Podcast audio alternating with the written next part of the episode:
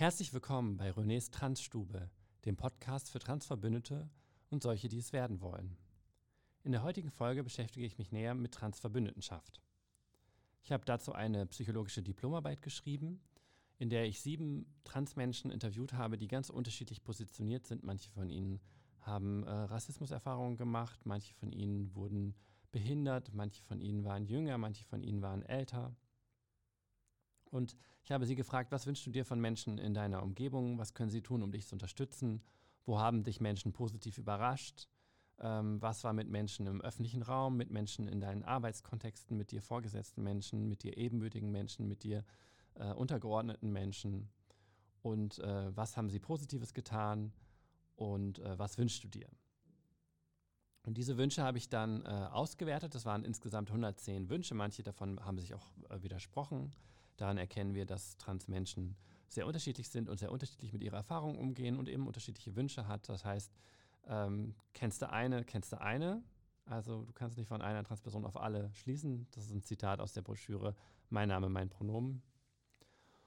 Und äh, dennoch ähm, möchte ich äh, aus dieser Diplomarbeit erzählen äh, und die konkreten Wünsche nennen, denn dann habt ihr zumindest ein paar Anhaltspunkte, was Wünsche sein könnten, die Menschen in eurer Umgebung haben könnten.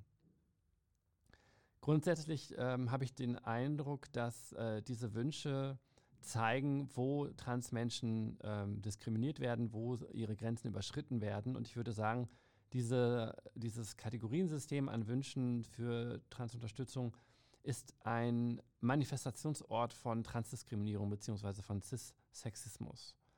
Also das ist quasi eine Landkarte. Ähm, an den Stellen müssen Transmenschen überhaupt Wünsche ausbringen, weil eben dort ihre Grenzen überschritten werden.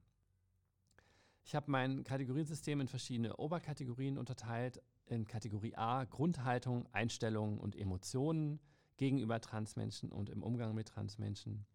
Kategorie B Denken und Wissen über Transmenschen und über Trans- und Transdiskriminierung. Kategorie C Verhalten, einerseits Verhalten von Individuen gegenüber Transmenschen und auch äh, politische Forderungen an das Verhalten der Gesellschaft und gesellschaftliche Veränderungen. Ja, ich möchte jetzt äh, auf meine ähm, Top 7 Wünsche eingehen, die ich, äh, die ich so rausgesucht äh, habe. Und das sind auch Überkategorien, die dann nochmal aus, aus unterschiedlichen Unterwünschen äh, bestehen. Einfach aus, aus Zeitgründen werde ich jetzt hier meine zentralen sieben äh, Unterkategorien nennen. Das wäre erstens B1.1, also aus dem Bereich Wissen und Denken. Ein offenes, ganzheitliches und umfassendes Denken über Transmenschen ohne Stereotypen und ohne Reduktion auf den Körper. Ich werde da später darauf eingehen, was das genauer bedeutet. Kategorie B2.1 Transfreundliche Aneignung von Wissen über Trans. Kategorie B2.3 Reflektierter Umgang mit und Einsatz von Privilegien. Kategorie B2.4 Trans Mitdenken. Kategorie B2.6 Unabhängigkeit von Aussehen und Namen, Pronomen und Geschlechtsidentität verstehen. Das ist etwas, was wir am Anfang unseres Podcasts schon besprochen haben. Dass ich, wenn ich weiß, wie eine Person aussehen und ich weiß, äh, was ihr Name ist, was ihr Pronomenwunsch ist und wie ihre Geschlechtsidentität ist. Und umgekehrt, wenn ich ein Pronomen kenne, ich dann noch nichts über die anderen Dinge weiß. Dann Kategorie C1.4, rezeptives Gesprächsverhalten. Als Empfängerin im Gespräch, was kann ich da beachten als verbündete Person? C1.5, aktives Gesprächsverhalten als Sender im Ges Senderin im Gespräch, was kann ich da beachten? Kommen wir also auf B1.1, offenes, ganzheitliches und umfassendes Denken über Transmenschen ohne Stereotypen und ohne Reduktion auf den Körper. Da war Wunsch 22, dass äh, Verbündete eine Offenheit für das Thema Trans haben. Das heißt, die Person, die ich interviewt habe, hat sich gewünscht, dass Menschen in ihrer Umgebung offen für das Thema Trans sind, damit offen umgehen.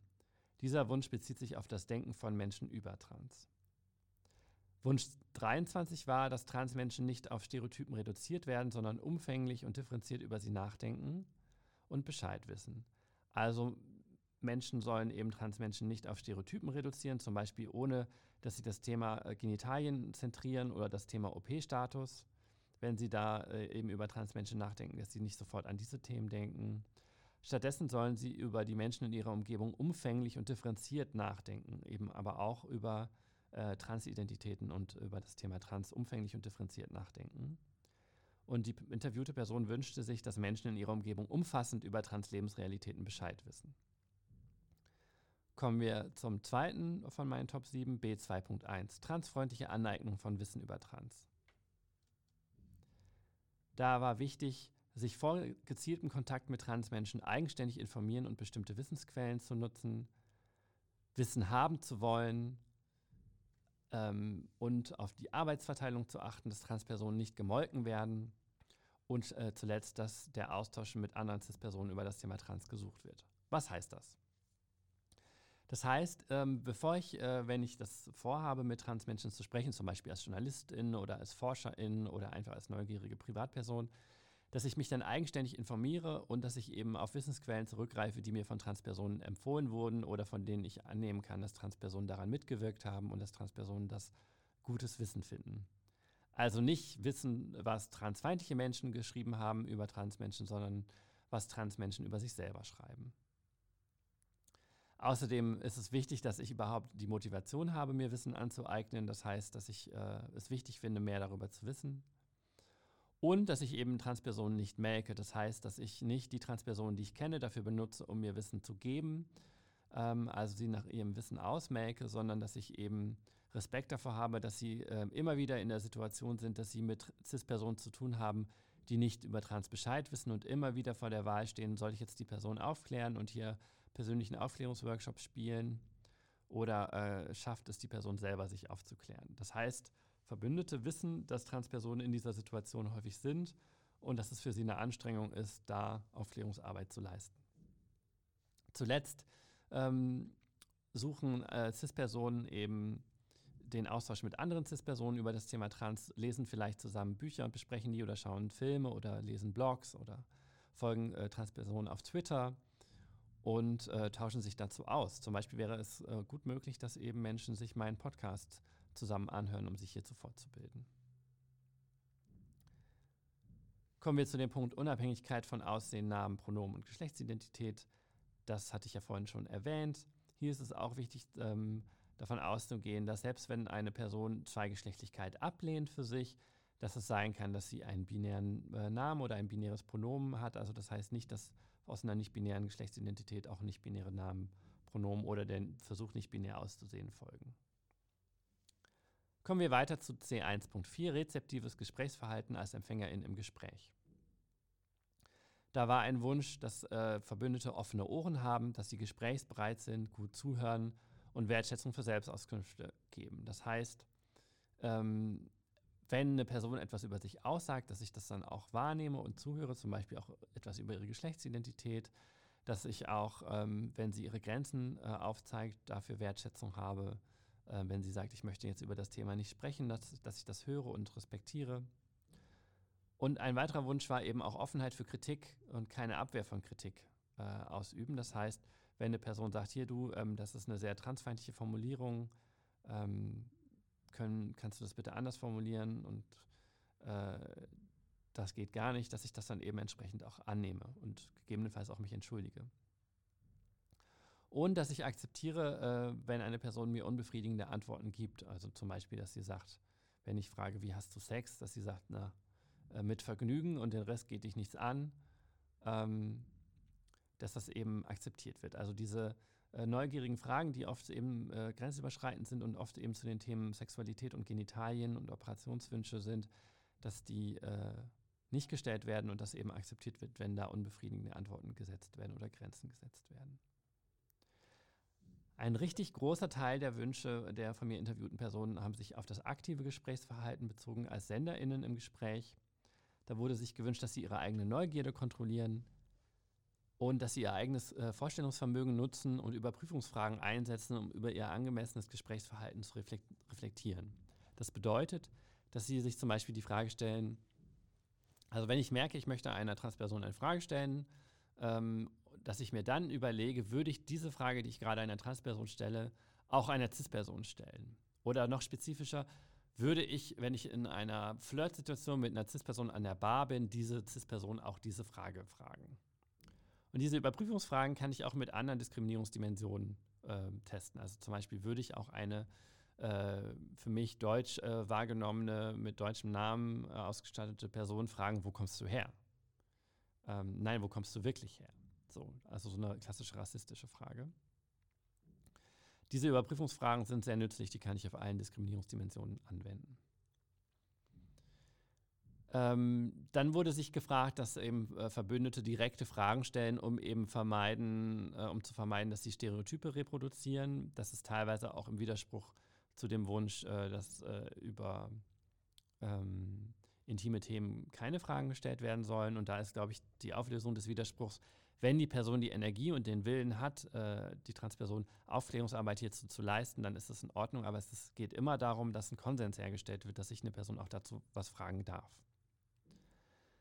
Eine Person hat sich gewünscht, dass äh, ihre Transidentität nicht direkt angesprochen wird, sondern dass eben die verbündete Person abwartet und darauf wartet, dass die Person ihre Transidentität eigenständig thematisiert. Ich soll im Gespräch mit Transpersonen andere Themen äh, außerhalb von dem Thema Transidentität ansprechen, war ein Wunsch. Ich soll keine unangenehmen, zu viele oder zu intime Nachfragen stellen. Ich soll nicht Körper und Genitalien thematisieren. Ich soll nicht Sexualität thematisieren. Äh, und auf der anderen Seite, das waren jetzt viele Dinge, die nicht gemacht werden sollen, gab es auch Dinge, die gemacht werden sollen als SenderInnen im Gespräch. Ich soll interessengeleitet fragen. Ich soll nur Notwendiges über Trans kommunizieren. Ähm, das widerspricht sich teilweise mit der Interessensleitung und das ist eben wieder hier auch die Frage nach dem Konsens. Ich kann auch Fragen stellen bezüglich des Umgangs und bezüglich äh, der Gesprächstreben. Also zum Beispiel, wie wünschst du dir, wie ich mit dir umgehe? Wie wünschst du dir, wie ich äh, dein Pronomen benutze? Ähm, Wünschst du dir das äh, oder möchtest du über dieses Thema reden oder ist das für dich äh, besser, wenn wir nicht über das Thema reden? Also hier Konsens herstellen und nach den Wünschen fragen. Auch wenn die Geschlechtsidentität nicht verstanden wird, dann zum Beispiel nachzufragen, um eben sicherzustellen, dass das Verständnis vorhanden ist. Zum Beispiel, ich weiß nicht, was eine Transfrau ist oder ich weiß nicht, was es bedeutet, nicht binär zu sein. Es wurde sich gewünscht, dass auf respektvolle und nicht reduzierende Weise brennende Fragen gestellt werden. Also wenn eben diese Neugierde so stark ist und es nicht vermieden werden kann, brennende Fragen zu stellen, dann sollen sie wenigstens respektvoll und nicht reduzierend gestellt werden. Es sollen Verständnisfragen gestellt werden, um sicherzustellen, dass es auch wirklich verstanden wurde. Und äh, es ist auch in Ordnung, nachzufragen, wenn in der Beziehung schon Vertrauen herrscht. Also es ist oft auch einfach eine Frage von, von den ähm, ja, von dem Status einer Beziehung. Passt es in diese Beziehung, wenn ich da so zum Beispiel intime Fragen stelle? Weiterhin wurde sich gefragt, äh, sich gewünscht, dass eben keine Fremdbeschreibungen gemacht werden, sondern dass ich die Selbstbezeichnungen von Personen verwende, um über sie zu sprechen. Dass ich keine Unterstellungen und Zuschreibungen mache, dass ich keine ungefragten Bewertungen vornehme, dass ich sie nicht verandere, also es nennt sich auch Othering, dass ich sie nicht dehumanisiere und dass ich sie nicht asexualisiere. Von von vornherein, dass ich respektvoll mit ihrem Namen und mit ihren Pronomen umgehe, dass ich transsensibel spreche, das heißt, dass ich meine eigene gegenderte Frage, äh, Sprache reflektiere und ändere.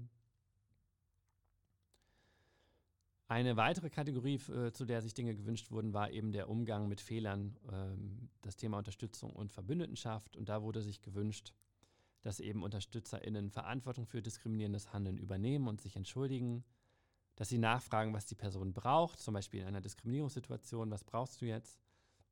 Oder auch generell nachfragen, du, wenn ich mit im öffentlichen Raum unterwegs bin, gibt es da etwas, was ich tun kann, damit du dich sicherer fühlst? Hast du bestimmte Wünsche? Generell eben wurde sich gewünscht, dass Unterstützung gegeben wird und dass Transpersonen bestärkt werden. Und es ist auch wichtig, dass die Unterstützung individualisiert gegeben wird. Das heißt, dass auf die äh, individuellen Wünsche der Transperson Rücksicht genommen wird und nicht, weil ich gelernt habe in einem Transverbündeten-Workshop, dass das äh, häufige Wünsche sind, dass ich die dann auch für jede Person so unbedingt gebe, diese Art der Unterstützung, sondern dass ich sie individualisiert in Abhängigkeit der tatsächlich vorhandenen Wünsche gebe. Es wurde sich gewünscht, dass ähm, ja, Verbündete intervenieren in einer Diskriminierungssituation. Das kann sogar so weit gehen, das wurde explizit gesagt, dass äh, auch Gewalt angewendet wird in einer Gewaltsituation, eben also um eine Person zu beschützen vor Gewalt, dann sich dazwischen zu stellen. Generell wurde sich auch gewünscht, beschützt zu werden. Außerdem haben sich äh, Personen, die ich interviewt habe, gewünscht, dass ähm, Verbündete über ihre eigene Rolle als verbündete ähm, Person reflektieren und dass sie Wissen haben darüber, dass eben diese Rolle auch begrenzt ist, dass ihre Verbündetenschaft begrenzt ist und dass sie wissen, dass Transpersonen eben definieren, äh, ob sie Verbündete sind und nicht sie selber.